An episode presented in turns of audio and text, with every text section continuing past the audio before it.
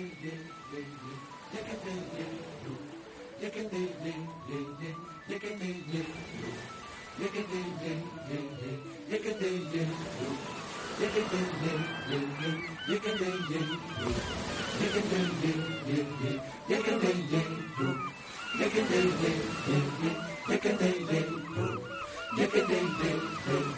dick a day day.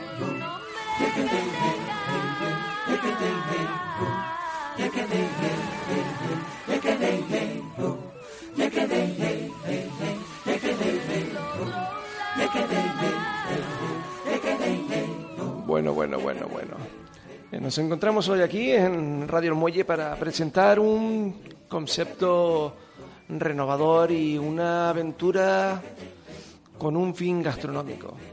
Nos encontramos aquí con una compañera, una eh, estudiosa de la gastronomía canaria, que nos va a colaborar en un viaje mm, por nuestro muelle. Eh, nuestra compañera de viaje va a ser, como no podría ser otra, Lola García. Hola, muchas gracias para- por contar conmigo en esta nueva experiencia y encantado, o sea, darlo todo, darlo todo. Vamos a ver, eh, mucha gente se preguntará de qué vamos a tratar en este espacio. Este espacio se llama Sabor a Mar. En él haremos algo mm, demandado por muchas partes de la ciudadanía, eh, en el sentido de que esta emisora nace con el, con el afán de comunicar el muelle con la ciudad ¿no? y darle ese puntito de unión, esa simbiosis que siempre ha existido, pero que parece que se había olvidado. ¿no? Y a nivel de gastronomía, pues primero que nada yo creo que habría que hacernos un pequeño enfoque de, de qué estamos hablando, de qué espacio estamos hablando y eh, subdividirlo en áreas. Ya una vez que tengamos subdivididas las áreas, pues ya entraremos en, en dichas áreas para, para hablar del tema de, de lo que nos, de lo que nos atañe, el tema de la gastronomía, el tema del sector primario, de la pesca, de la agricultura, del porqué de las cosas eh, en Santa Cruz y, y todo eso desde el punto de vista gastronómico. Pero sin ser un, sin ser un programa de gastronomía, quiero decir, la gastronomía y, el sector primario siempre digo que va unido. Sin el sector primario, sin nuestras raíces, sin nuestras costumbres, eh, no tendríamos no tendríamos gastronomía. Si no hay comida, si no hay género, pues la gastronomía no existiera, ¿no? Desde existieran las ganas de comer, pero no disfrutar de, de comer y además sabiendo y aprendiendo a, mm, a diferenciar cosas, ¿no? Que es lo que creo que, que pretendemos, ¿eh? En, parte. Hombre, yo creo que lo que vamos a intentar hablar entre este binomio Lola y Juan en estos momentos eh, va a ser, eh, a grosso modo, mm, cómo podríamos eh, capitular el origen y evolución de nuestro puerto ciudad. Es decir, hablamos desde, desde Cabo hasta y este San Andrés. Eh, la ciudad y el muelle crecen a la vez y, y dependiendo unas de otras.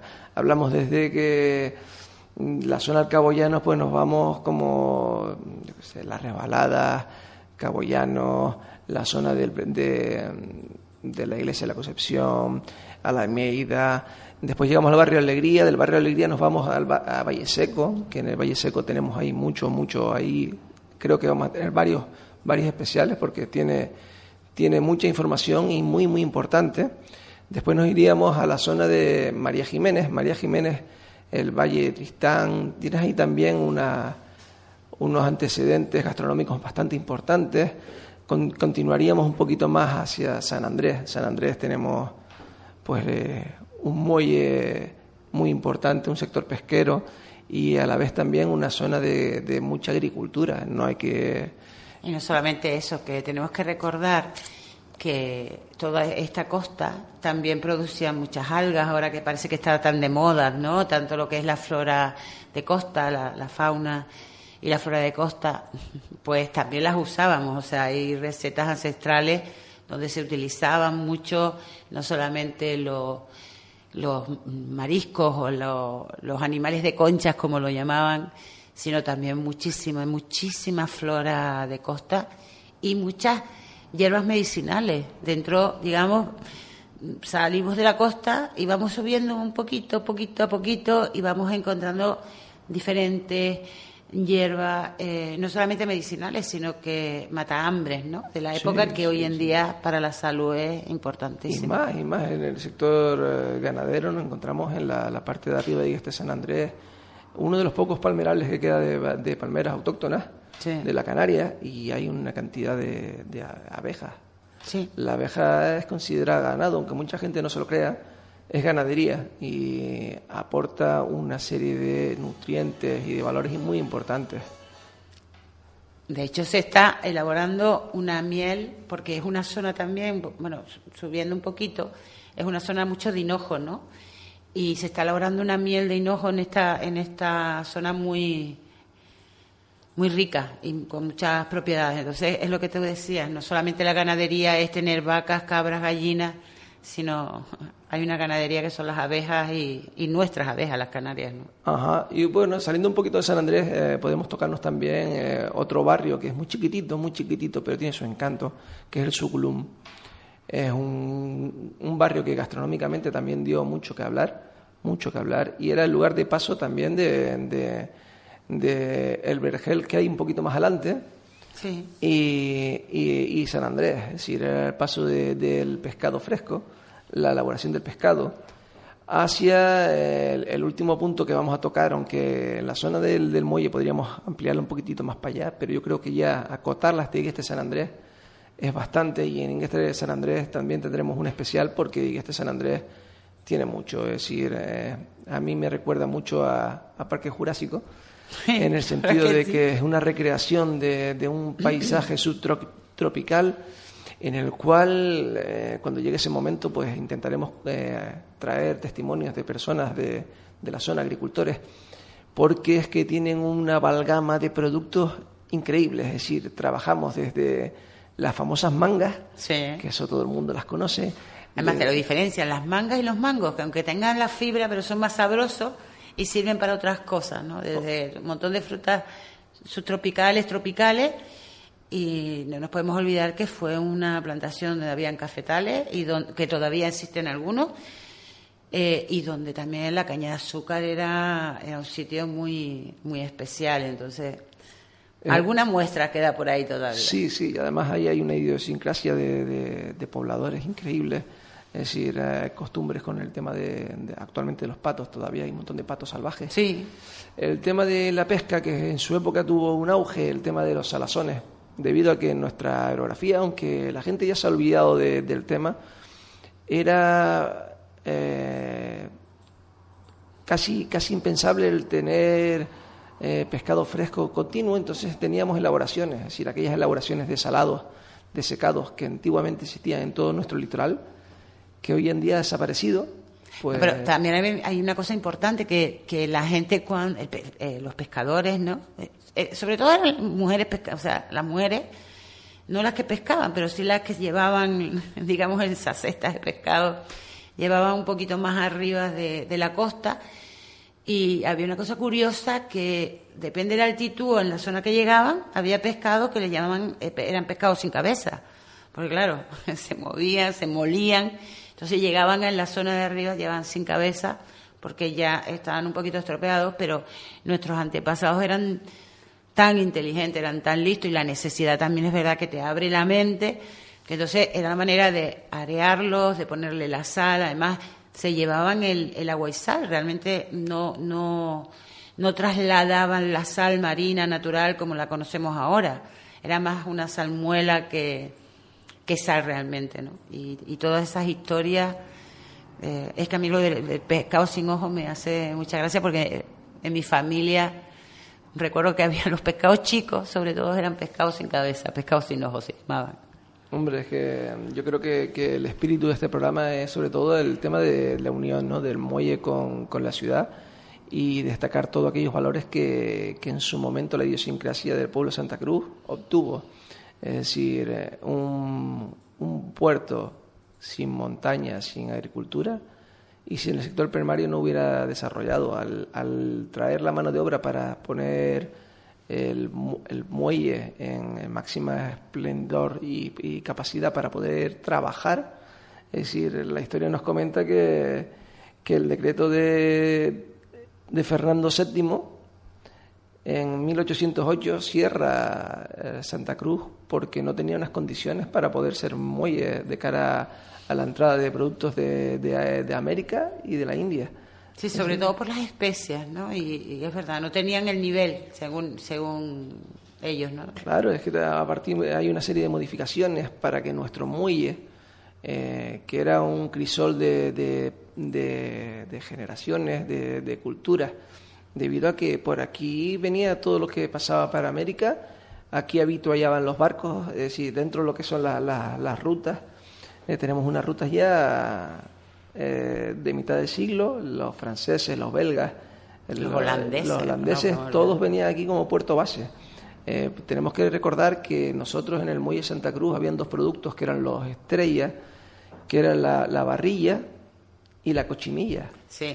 Eso eran nuestros productos estrella. Eso, en 1824, hay una crisis importante y todo eso eh, disminuye las ventas. Entonces nuestro muelle queda muy obsoleto y hay que, recordar que en el 21, en 1821, hay unos grandes temporales y lo que las pocas barreras que tenía el muelle de Santa Cruz pues queda muy debilitado y no, no tiene valor eh, para poder trabajar con ellos la mercancía.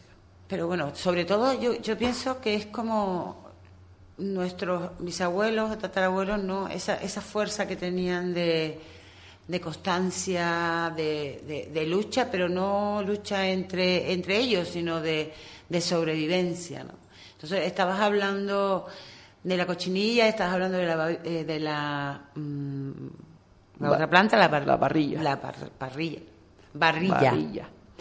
Que no solamente servía como colorante, sino también la atacaba mucho porque tienen unas flores amarillas muy dulces y también las miel, o las abejas también y recorrían varios kilómetros para recoger y de hecho en la actualidad hay una miel con un color espectacular entre blanco y amarillo que es de esas flores. Es que vamos, así datos históricos que creo que, es importante a la hora de de ver la expansión y cuál importancia tuvo el muelle de Santa Cruz y ver cómo, cómo afectó al litoral y cómo fue los pobladores y debido a que la expansión demandaba mano de obra y vienen diferentes colonias que ya podremos en su momento encuadrarlas en espacios y en lugares, con lo cual ellos traen también su forma de comer y traen sus productos. Estamos hablando de que, de que en 1837 eh, entra el primer suministro de carbón Estamos hablando de algo muy importante. Empezamos aquí en Santa Cruz de Tenerife, se empieza a habituar a los barcos que venían con combustible que era carbón. Estamos hablando que en 1845 el primer barco de, que, atraviesa el Atlántico con carbón. Eso ya fue un dato muy importante a, nivel de, movilidad y de, importación de, productos primos, es decir, de primas, materias primas. Estamos hablando de que exactamente venían de, Latinoamérica, venían todo lo que era un intercambio constante, era un intercambio constante de productos de, Europa, de África y de América. Entonces había, eh, bueno, toda Canarias, pero sobre todo la isla de Tenerife se convirtió, eh, a través del muelle, se convirtió en un jardín botánico de tres continentes y si me, a veces digo, incluso de alguno más Mm, de ahí nuestras variedades, nuestras flores, nuestras faunas, nuestra nuestra alimentación está. Yo siempre digo que, en Canarias fueron la, fuimos los inventores de la fusión, de la fusión entre, entre mestizajes, razas, comida, por lo que tú decías, ¿no? Por, por las colonias pues, holandesas, inglesas, eh, de Flandes, eh, belgas, eh, ingleses, los españoles, por supuesto pero ese mestizaje que ellos traían sus productos, o sea, traían, hay constancia que la mantequilla primera que traían era una mantequilla holandesa. Después los belgas te dicen que no, que fueron ellos, pero realmente fue Holanda, ¿no?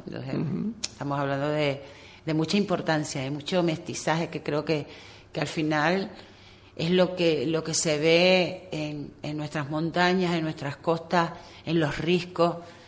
Alguna también, alguna que otra, mm, digamos, hierba maligna de foránea que es que iré exterminando poco a poco, pero, pero que en el 90% tenemos que estar súper orgullosos de lo que de lo que vemos y lo que tenemos. Hombre, yo creo que, que, que en Sabor eh, da las posibilidades a tener un, un gran ámbito de, de exploración de, de, de, historia, gastronomía y de cultura en general, que vamos a ver, no vamos a olvidar que la gastronomía se ha convertido en un arte.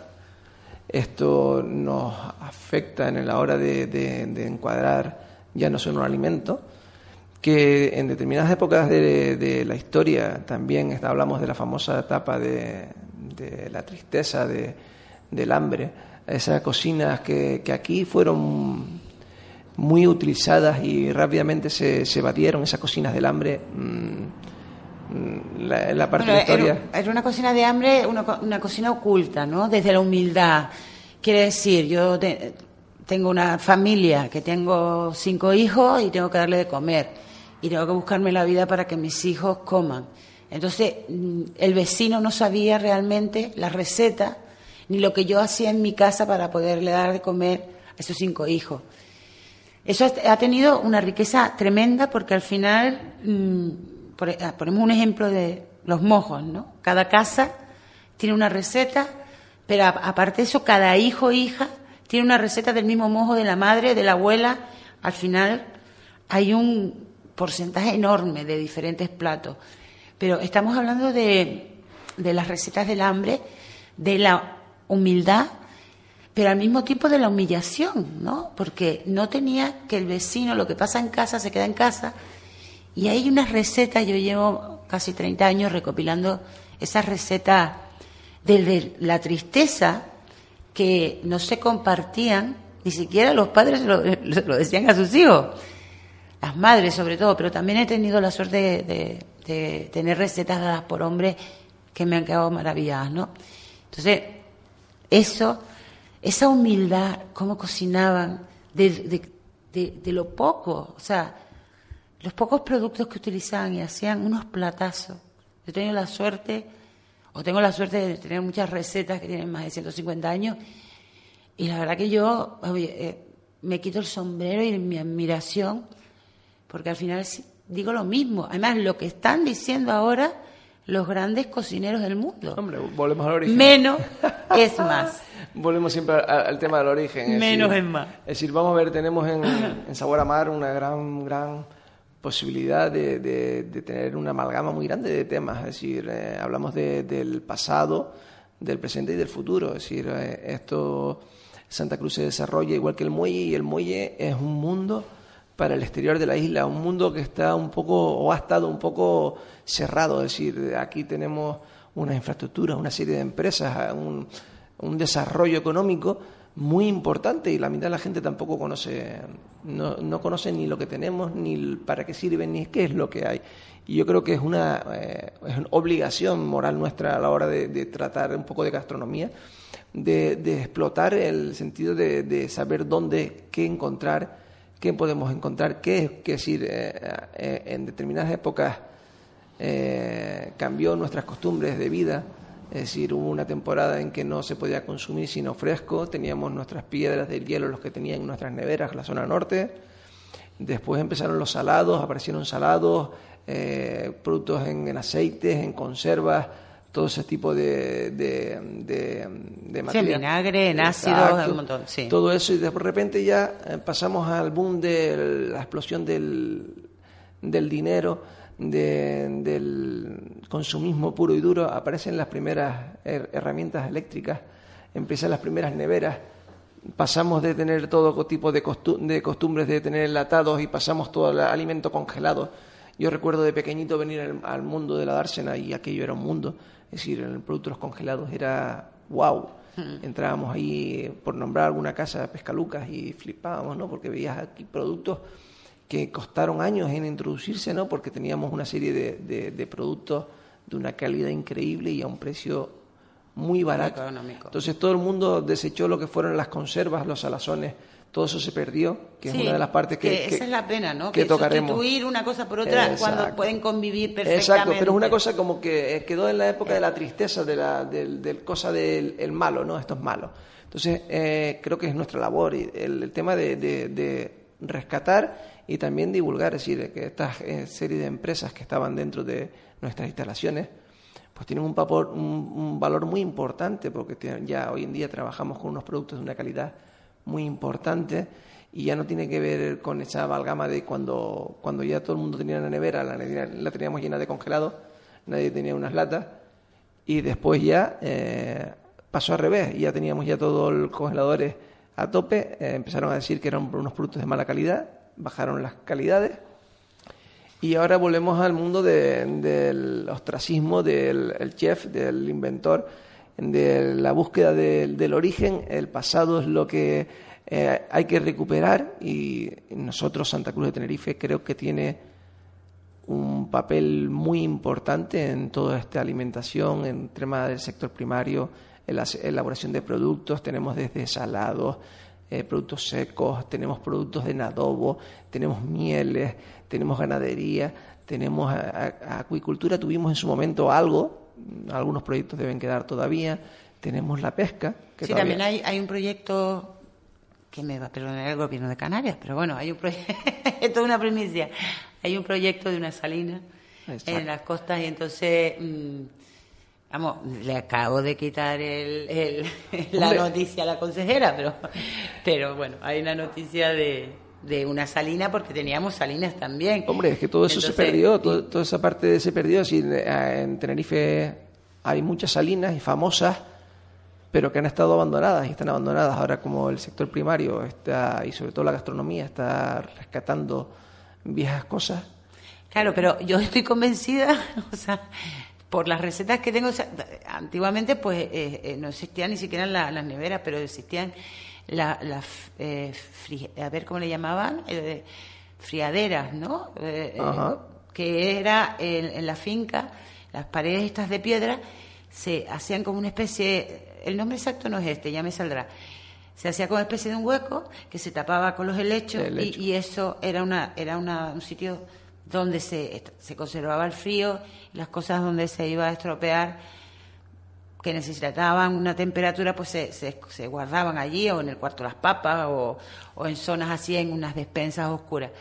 Eh, hombre, si hubieran tenido, ya te digo, neveras, congeladores, hubieran, vamos, hubieran hecho maravillas, eso está clarísimo, está clarísimo. Y las nuevas tecnologías tenemos que usarlas, o sea, no porque... Es que además, no solamente porque sea, sea así o lo, o lo digamos nosotros, es que ya te lo dice el Ministerio de Sanidad, ¿no? el pescado hay que usarlo para determinadas cosas, hay que hacerle una congelación. Lo importante es cómo se, se, pesca, la congelación que tiene en, en alta mar y cómo llega. Y, es lo que tú dices, tenemos muchísimas empresas muy buenas, muy buenas aquí en el muelle de Santa Cruz de Tenerife. Entonces, que desgraciadamente la mayoría de la gente mm, desconoce. Entonces, es un poco, yo creo que este programa también viene a ese, a descubrir que el muelle no es solamente la entrada y salida de pasajeros, es algo mucho más allá que también es importante, claro, pero algo mucho más. Y sobre todo el, nexo de unión del muelle y la, y la capital es que gracias al muelle se desarrolla la capital y, y, al revés, ¿no?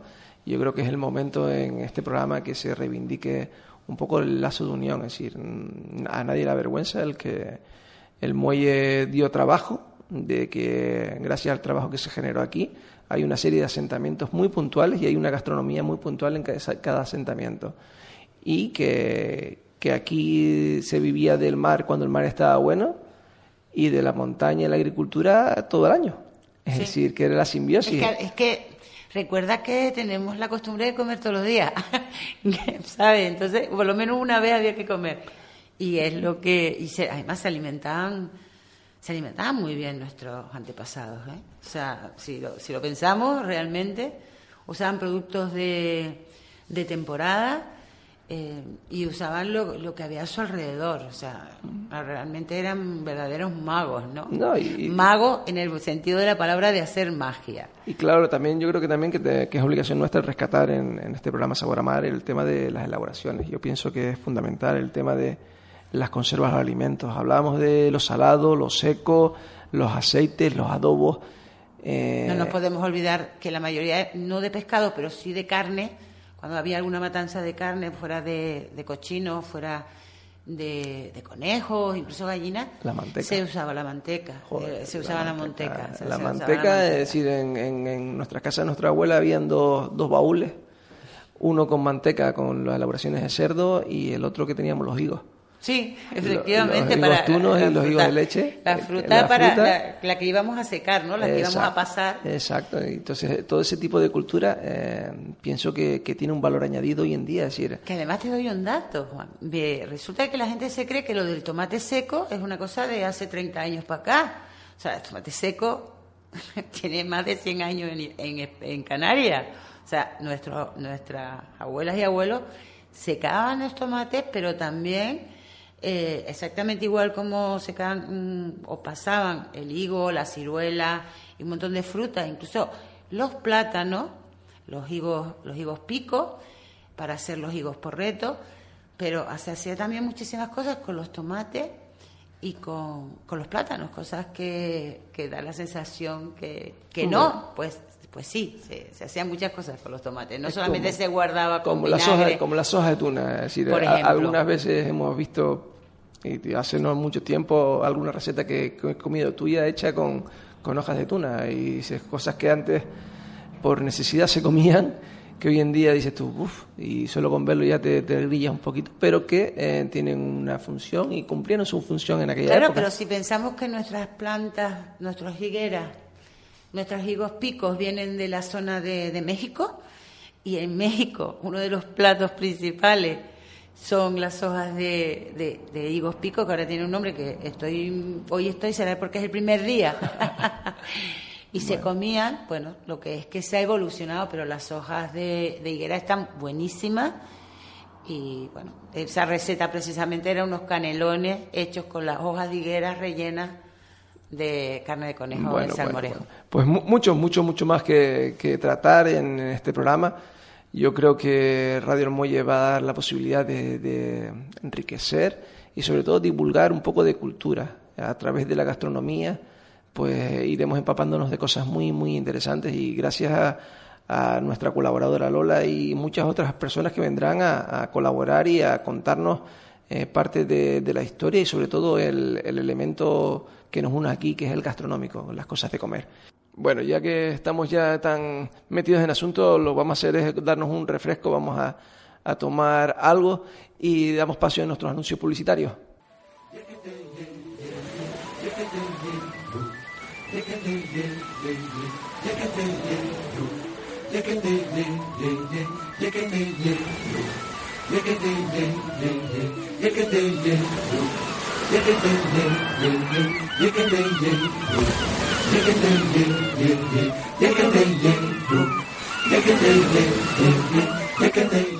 Bueno, bueno, bueno, vamos a continuar un poco más acerca de, nuestro contenido de hoy. Recordar que estamos aquí en Sabor Mar. Y como no, después de tomar un vasito de agua de agua de terror, patrocinado en nuestro programa, ahora con la garganta un poco más suave, volvemos a, a la batalla, Lola, volvemos a la batalla. A la batalla. pues sí, volvemos a recordar la importancia que tiene, que somos isla, lo que estamos rodeados de mar, pero la importancia que tiene este muelle, en este caso en la isla de Tenerife. Y sin el muelle eh, sería bastante difícil en tener algunas cosas o muchísimas cosas que, necesitamos. Somos una isla necesitaria, ¿no? O sea, que dependemos de, muchas cosas del exterior. Y entonces mm, estamos tan abiertos al mar que al final también nos hace ser muy cerrados. Aunque independientemente, que es verdad que el carácter ya del canario por sí, somos muy servicial, somos como muy em, dados a dar, pero como que somos muy también, nuestras cosas son nuestras y nos las guardamos en el, el interior del alma, ¿no? Oh, Igual oh. que las recetas, que por eso se han perdido muchas. Hombre, que vamos a ver, estamos en un, en un mundo muy global. Eh, la idiosincrasia del pueblo canario se identifica por estas cosas tan nuestras. Es decir, nosotros vendíamos barrillas y vendíamos cochinillas. Es decir, la gente hoy se lo toma a WhatsApp, pero con eso se saca mucho dinero. Sí. Es decir, eh, hablan de, de- eh, son tantas cosas el tema de, de, de que en, mi- en 1811 baja la, la demanda de la cochinilla porque empiezan a aparecer los primeros tintes y ahí hay una gran crisis. Entonces empezamos a- en 1878 a cargar las primeras cargas de plátanos y tomates. Ojo, Sí. en Santa Cruz. Porque después tenemos que hablar de la otra historia. Sí, porque, porque hay que recordar que como, como eh, no sé por qué Canarias en general, pero la isla de Tenerife eh, cambiaba mucho de plantaciones. O sea, pasamos, vamos, la viña, ¿vale? Ahí está y, seguimos con la viña, pero hubo un momento que la viña fue sustituida a la caña de azúcar, la caña de azúcar por los tomates, los tomates, y eh, hemos sido mm, como de, de ir cambiando, no sé si por necesidad, la verdad. O por, que- por o- demanda. O, por, demanda. Yo creo que ha sido más por demanda, ¿no? Si nos vamos un poco a la parte de decir, la justificación del muelle de Santa Cruz, el muelle de Santa Cruz, eh, sin ofender a nadie, es el muelle de la laguna. Es Sí, decir, sí, origina- claro, originalmente eh, esto pertenecía a los pescadores de la laguna y por motivos eh, fisionómicos y por necesidades económicas, el muelle de Santa Cruz, que era el famoso muelle Garachico, Sí, el muelle, sí, el muelle, el el muelle muelle principal. de, de la isla de Tenerife era Garachico Sí. y por la última erupción que hay, pues se queda inutilizado y potenciamos el muelle de Santa Cruz como muelle capitalino y, y- y, eh, produciendo aquí el mayor tráfico de, de mercancías. Además, te voy a contar una historia. El otro día fui, estaba invitada a una, a una comida. Estábamos invitados, estábamos invitados. Ahora me recordé que estábamos invitados. Sí. Estuvimos invitados a una comida de la comunidad holandesa, donde estaba el cónsul de Holanda, el de Bélgica y el de Reino Unido, Sí. ¿no? Exacto. Y entonces, esa primera comida que se hacía, se hacía por primera vez, estaba, era como un homenaje a un plato que ellos creían que era típicamente holandés, que venía de 1572, 77, y era, la verdad que era, un- era una especie de, parecía, tenía una vista como de escaldón, ¿no?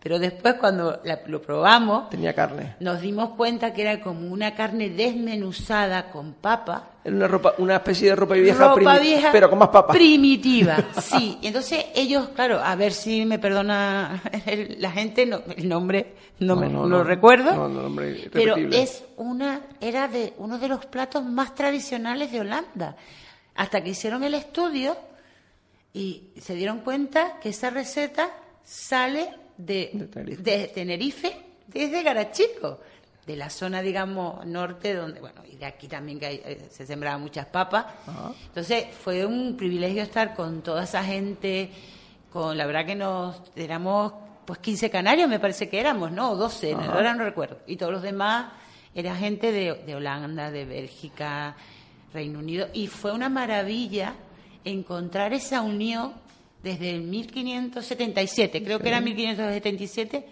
con el pueblo holandés. Pero volvemos a lo de siempre, decimos, Claro. a ver, eh, eh, en Canarias fue la entrada y fue el, el laboratorio, fue el jardín de, Sí, de aclimatación Claro. de todas esas plantas que venían de Latinoamérica. Y aquí la entrada de los muelles fueron los muelles y claro, los, los holandeses tenían contacto directo con, con nosotros porque Sí, sí, ellos sí. trabajaban con ellos habitualmente y claro, fue un producto que se llevaron para allá. En cambio, en la península, por, por cosas raras, tardaron casi un siglo y pico después de que llegaran aquí. Sí, de hecho se llevó y se sembraron, se sembraron las papas como flores Sí, con flores, ornamentales. porque no, no se comían. Entonces, Y- claro, eh, a Europa tarda un siglo en llegar. Entonces, lo- los países que tenían contactos con, con las primeras colonias de, de- de ese tipo de productos eh, era Canarias. Claro. De aquí partieron las papas a toda Europa. Sí. Y entonces, eh, volvemos a decir lo mismo. Aquí tenemos un jardín de aclimatación. Aquí se probaron todas las variedades. Y de hecho, hay muchas variedades que. que- ¿Tú piensas que, no- que, que en Canarias se juega con unas 200 variedades de, de papas al año? O sea, papas que se pueden llamar tradicionales, tradicionales quiere decir que llevan más de 50 años plantadas en nuestras islas. Eh, y, pero tenemos muchas más, quiero decir. Las primeras llegaron en, en, en 1516, que está además datado. No solamente llega de Perú, llega no solamente de Perú, llega también de los Andes de la parte de Colombia, que tenemos algunas variedades. Por ejemplo, la peluca viene de más de la, de la parte de Colombia, pero que realmente para nosotros fue un descubrimiento, fue un auténtico descubrimiento que un tubérculo que para los incas era, era, un, era una alimentación sagrada, ¿sabes? Pues que llegara a Canarias y nosotros tuviéramos, vamos, yo me sumo un poco, ¿no? Pero que nuestros antepasados tuvieran la inteligencia de, en esos cambios que estábamos hablando, de mar, montaña, montaña, mar, se cambiaba pescado en este caso con papas. ¿Y dónde se guisaban las papas? En el mar. de hecho, se le ponían hasta callados dentro de, esos calderones, que normalmente podían ser de, cobre, y, se le ponían esas piedras para que aguantaran el calor y se ponían agua del mar. Y esa es la proporción exacta de arrugar papas. O sea, el agua de la isla de Tenerife, sobre todo del norte, aquí ya me estoy como pasando, pero es así, es la proporción de sal que lleva para arrugar papa. Y encima nuestras bisabuelas o tatarabuelas guardaban el agua y sal y se las llevaban, digamos, desde la costa de la playa. Sí, la salmuera. Se las llevaban para, para arriba, para, el campo. Es decir, vamos a ver, dentro de lo que es el mundo de la conservación, la, la salmuera era fundamental. El tema de que nos cuentan de, de cómo hacerla en caso de que no tuvieras acceso al mar. Echar el agua y cuando la papa flote o el huevo flote nos da la alturita y nos da la, la calidad del agua determinada para hacer la salmuera era fundamental. Tanto para celar pescado como, como otras conservaciones. Para un, montón de, cosas. Esas conservaciones, porque el tema de, de, los enlatados y todo el tema también trabajabas Para, para poder hacerlo. Pero es que se hacían muchas cosas en, botes al vacío, al, vacío. A ver, que no vayan a imaginar ahora que era el vacío de las máquinas que hay ahora estupendas y maravillosas. No, no. Se ponían en botes de cristal con tapas, se ponía un caldero grandísimo con agua y cuando estaba hirviendo se metían los botes de cristal y cuando hacía pa hacía como un ruido, sacábamos, exactamente, había sacado, claro, había sacado algo así, y teníamos nuestras nuestras conservas de todo, ¿eh? desde pimienta, ajo, tenemos cinco variedades de ajos en Canarias únicas. Entonces, mm, de todo, o sea, teníamos conservas absolutamente bueno, de todo. Bueno, como ya todo el mundo está escuchando, tenemos una amalgama de información increíble, tenemos una colaboradora muy, muy, muy fantástica y tenemos una capacidad de, tratar temas muy interesantes, sobre todo porque tenemos un litoral eh, muy amplio y muy desconocido para la gente, es decir, trabajamos desde papas borrayas hasta... Mm, Las torrentas se dan muy bien en esta zona también. Y después tenemos los, pescados, es decir, tenemos unos túnidos fantásticos todo el año y unas capacidades increíbles, tenemos... Pero sobre todo ahora, por ejemplo, que es época de chayota, toda esa, esa, esa ladera de los agricultores está llena de cuatro variedades de chayota. Seguramente nuestros oyentes lo saben, pero tenemos cuatro variedades de, de chayota y que ahora ya lo puedes encontrar en casi todas las islas, pero en un principio solo estaba en la isla de La Palma, la isla de Tenerife y Madeira.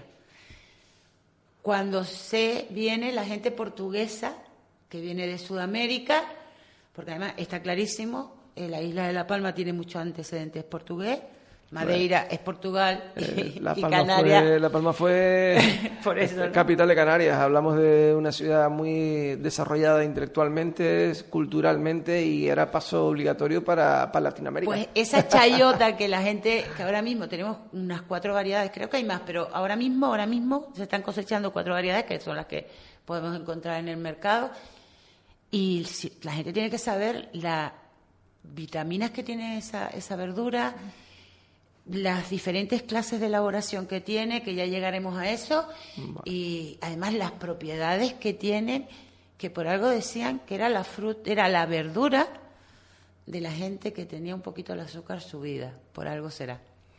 Ese era un truco de, de, de, de, los que no salían en casa. Conservaban, se plantaban la chayota, pero no se lo decían a nadie. Eh, como la gente se estará dando cuenta, estamos hablando de gastronomía, estamos hablando de un poco de historia. Hacer hincapié en que sin historia no hay gastronomía. Sin identidad y las cosas que nos diferencian nos, nos convertimos en un mundo global, ¿no? Y, y, es muy importante sobre todo el tema de que la, la tradición oral es la que se está perdiendo y, y rescatar sobre todo ese tipo de, de, conocimientos que hoy es el que todos estos grandes chef. cocinero es que a mí me gusta él lo pone entre comillas pero porque yo creo que el, que el, chef, saber mandar puede mandar un buen fontanero y, es un chef también pero, son, un cocinero es un son, cocinero. son estas cosas que están buscando hoy en día que piensan que son el maná o son la última tecnología y resulta que, que están rescatando cosas antiguas y, y, esas son las cosas del origen, las cosas que, que potenciamos, aquellos gofios de lecho, aquellas recetas del hambre, son cosas que, que, son inverosímiles porque, claro, hay otra cosa que es importante. Se ha convertido en una, en una, en una, en una gastronomía de economía y todo se escandalla y resulta que con un, una receta del hambre le sacamos más dinero, tristemente le sacamos más dinero que a productos de, de, claro. de importancia. Y además, no solamente de eso, sino... Eh, yo hace un tiempo eh, ¿no? me decía, no, en la época, tú sabes que no, pues en Navidad se hacen unas cosas, en Semana Santa, pues que si el pescadito, o sea, Semana Santa sobre todo son la, las rebanadas la, o la, ¿cómo le llaman? Las torrijas. Las torrijas, ¿no? Pero, pero eso hay controversia. Claro, ahí tenemos que traer a, alguna, alguna, claro. alguna, señora mayor de la zona de Santa Cruz, porque yo, yo siempre hablo con ellas y ellas me comentan, es decir, eh, no te equivoques, es decir, hay tradiciones en Santa Cruz por ejemplo, yo tengo unas amigas que el día de la cabalgata, los tollos. Por ejemplo. Un plato de tollo el día de la cabalgata. Y yo les preguntaba, ¿y por qué? La tradición es un plato de tollo. Sí, y la, pero, y la pero familia tiene una explicación se, también. Se, se juntaba al plato de tollo.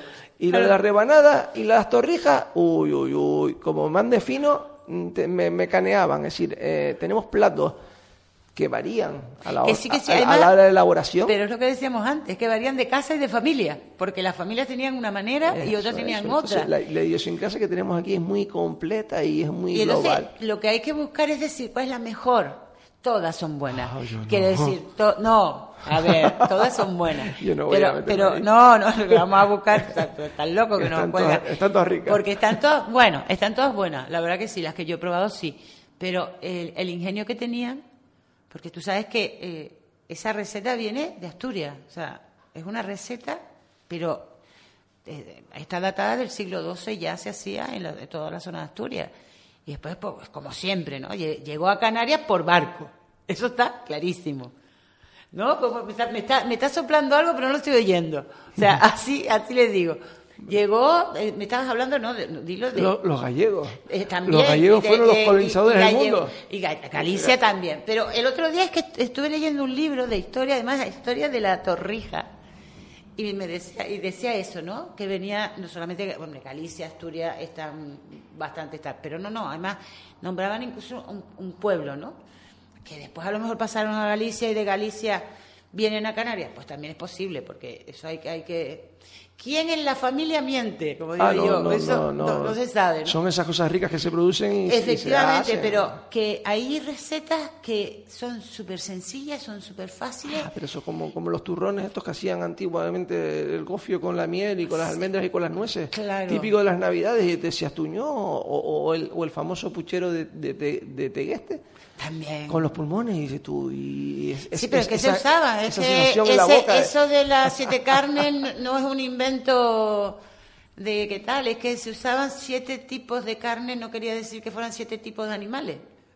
Que también podían usar pollo, podían ser cerdo, podían usar vaca, pero eran sobre todo porque eran siete partes diferentes de, de algunos animales, ¿no? Y yo qué sé, ahora un plato que, que, me viene a mí también es, es la, la lengua, la lengua de vaca.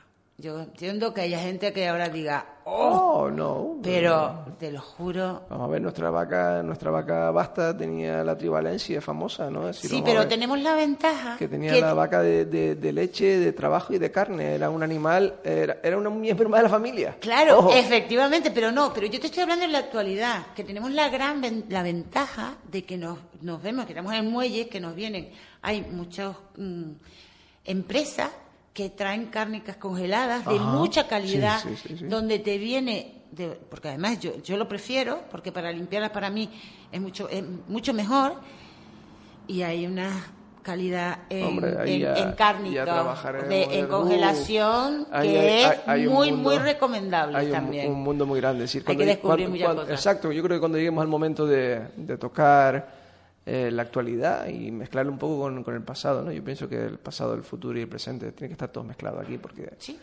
Y sobre todo en este programa a lo mejor ha sido un poco te, mm, aburrido para la gente porque has tocado muchas partes de historia, pero eh, yo creo que había que ubicarnos dónde, está, dónde estamos y qué es lo que podemos tocar.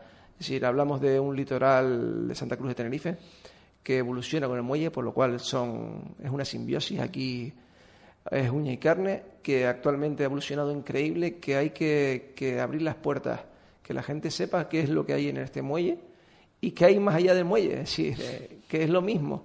Es decir, yo sé que, aquí en San Andrés tenemos en la parte de arriba unas papas estupendas en la montaña y que en la parte de abajo tenemos Isla Tuna, por ejemplo, tenemos una cooperativa de pescado fresco, que es una pasada porque traen una cantidad de productos frescos que la gente no sabe que se, que, se, se venden ahí y que se distribuyen por toda la isla, o si quieres tú carne, tenemos Incarca y tenemos Vida, y dices tú, son los máximos exportadores e importadores de, materias cárnicas del pollo, y tú te dices tú, coño, esto está aquí en Santa Cruz, en el muelle. Sí.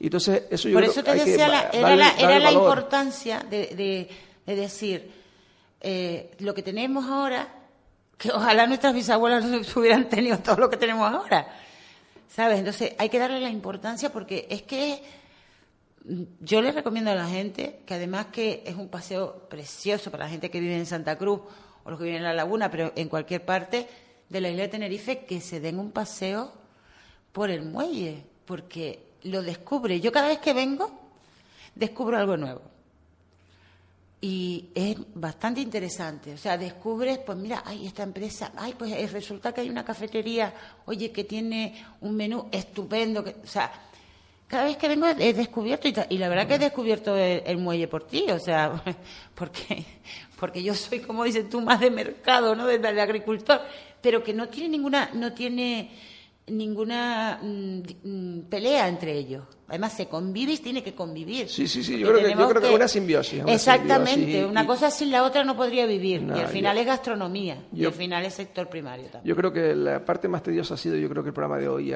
yo creo que la próxima continuidad que tengamos tendremos ya algo más de soltura, tendremos algo más de espacio, porque ya habremos tocado y tenemos las ventanas y las puertas abiertas a un mundo, yo creo que interesante ya sea del espacio físico y del espacio eh, histórico, de todo un poco, yo creo. Y además había una cosa que, ya para terminar, para que la gente también tenga, mm, no sé cómo estamos de tiempo, pero para que la gente también tenga, tenga un poquito, que tenemos un montón de recetas, recetas mágicas, recetas tradicionales, de no solamente de sabor, de historia y de magia, pero de magia de mucho tiene que ver con la, con la playa de yo creo que hasta Las aquí, Teresitas, hasta, por ejemplo. Hasta aquí yo creo que he llegado el día de hoy.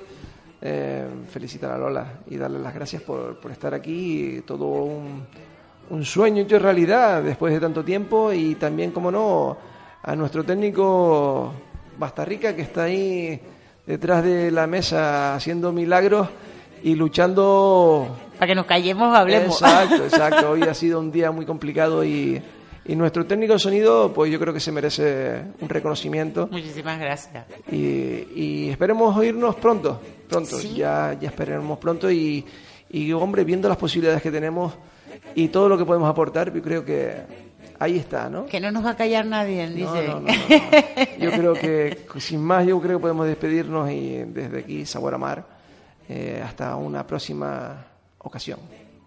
Gracias.